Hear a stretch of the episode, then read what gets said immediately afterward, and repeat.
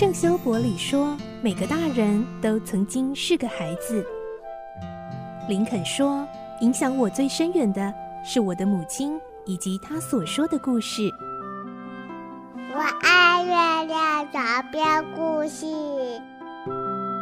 晚安，月亮床边故事。小青姐姐邀请每一位大孩子、小孩子一起听故事，不管多忙，也要和你一起听故事。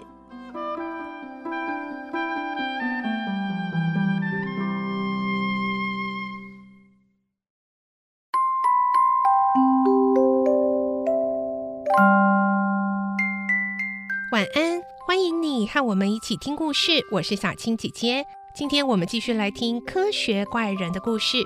我们的内容取材自东方出版社《世界少年文学必读经典六十》科学怪人同名书籍。今天是十七集，我们会听到怪物被德拉西一家赶走之后，悲愤地逃进森林。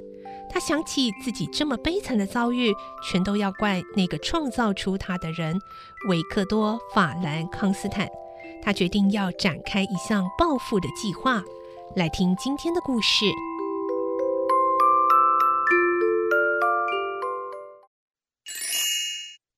科学怪人》十七集，离开。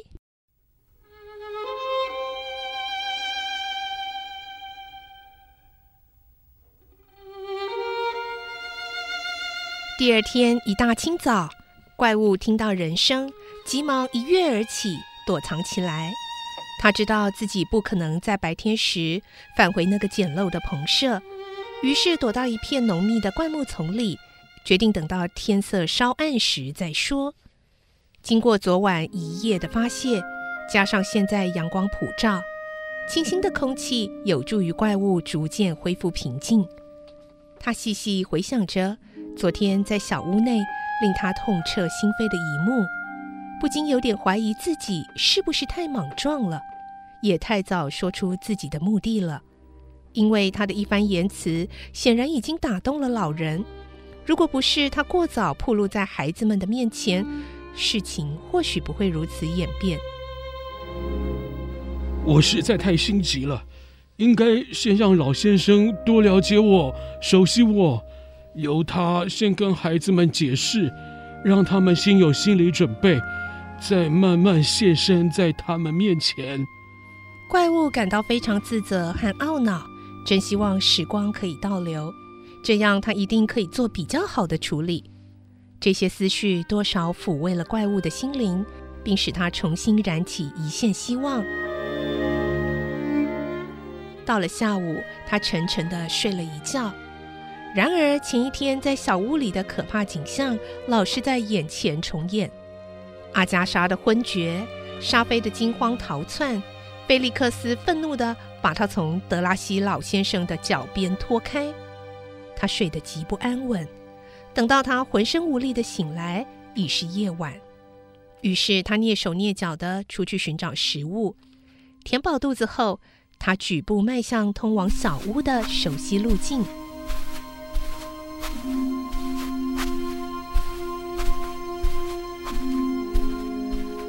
一切是那么的平静，小屋里没有亮光。怪物心想，他们大概都睡了，便悄悄潜入棚舍，耐心地期盼天亮。好不容易，终于天亮了。到了这家人该起床的时候，小屋里却迟迟没有动静。怪物突然有一种极为不祥的预感。急忙透过窗缝往小屋里张望，天哪！他整个人呆住了。小屋里不但空无一人，也空无一物。就在这时，菲利克斯和一个人从门外走了进来。那个人对菲利克斯说：“你真的不再多考虑一下？这样子，你们将不得不偿付三个月的租金。”同时啊，还得赔偿园中损失的农作物。你知道啊，我可不希望别人误以为是我获取了任何不当的利益。能不能恳请你们暂缓几天，多考虑一下？菲利克斯连连摇头：“不用了，不用了，我们绝对不能继续住在这里。原因我已经告诉过你，不想再陈述一遍了。事实上，我现在只要一想到，还会发抖的，实在太恐怖了。我真担心内人和舍妹不知道要过多久才能够从这次的惊吓中恢复呢。更担心万一再多留一段时日，家父的性命会有极大的危险。我求求你做做好事吧，别再劝我了。让我们赶紧把该办的事情办一办吧，我好赶快离开这里。菲利克斯离去后，怪物绝望地坐在棚舍里，脑筋一片空白。保护者们如此匆忙地拂袖而去，无非是扯断了他和世间唯一的联系。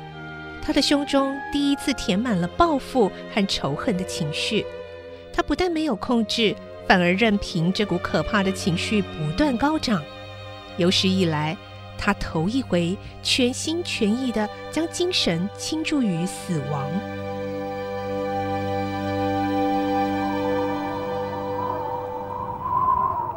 夜色渐浓，一阵强风从林间刮起，快速地吹散了原本满天徘徊的云朵。诡谲多变的狂风犹如雪崩般呼啸而至，似乎也吹走了怪物心中最后一点祥和和宁静。他的心智已接近疯狂，他放火烧了小屋和棚舍，在熊熊烈火中，往日曾有过的梦想也跟着燃烧殆尽。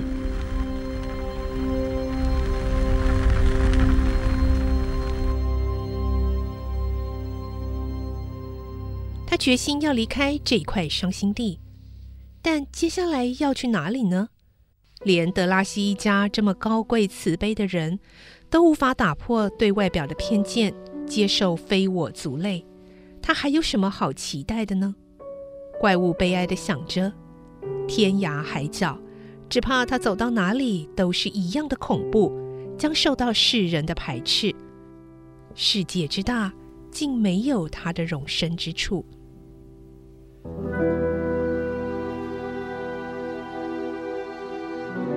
最后，他想起了那本工作日志。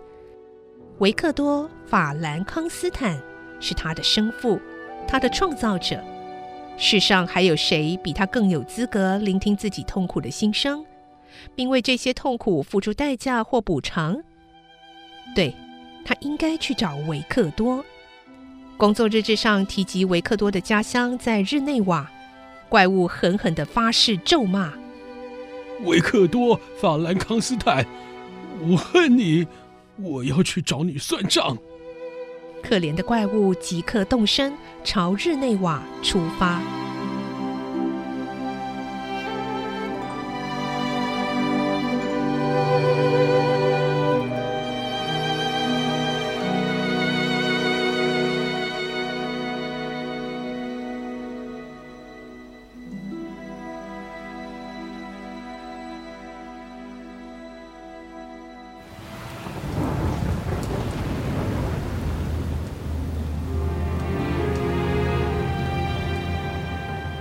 在那恐怖的雷雨之夜，维克多撇下自己创造的怪物，仓皇逃出实验室后，在大雨中慌乱地奔跑，脑中一片混乱，什么也无法思考。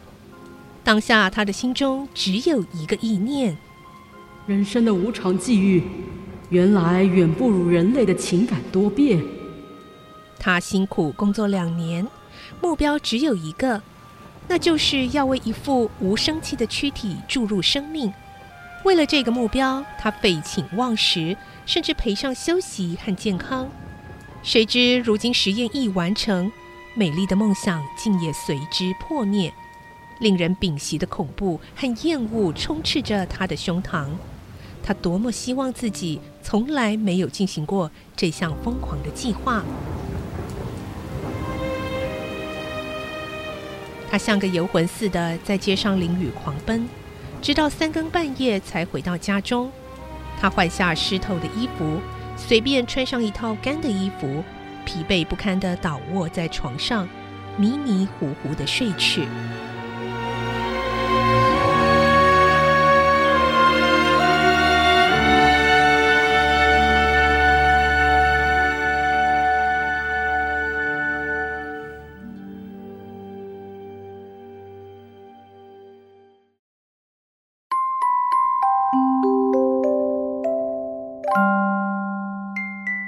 今天的故事就先听到这里喽，明天再继续来听科学怪人。我是小青姐姐，祝你有个好梦，晚安，拜拜。小朋友要睡觉了，晚安。